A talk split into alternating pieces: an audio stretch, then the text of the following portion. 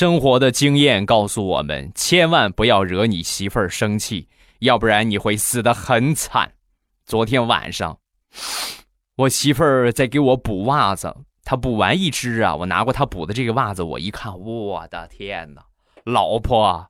我就是闭着眼补，我也补的比你好看呢。我媳妇儿当时一听这话，当时不乐意了，站起来之后准备扭头准备走，我也没拦他啊，走了有那么五秒钟，转身又回来了，把他缝衣服那个针线盒呀，从里边拿出了那么一小撮的绣花针，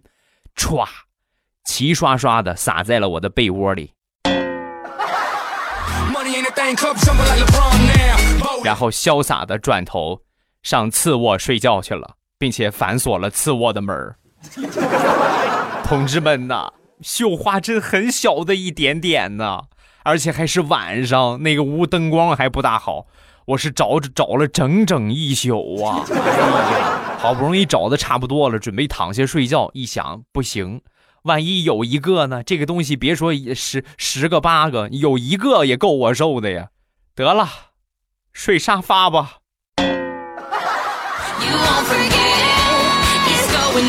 所以，再一次给未婚的男女青年们，尤其是男青年，给你们传递一个生活的小妙招：以后去买家具的时候啊，什么床无所谓，这个不重要，重要的是。记住啊，买个好沙发，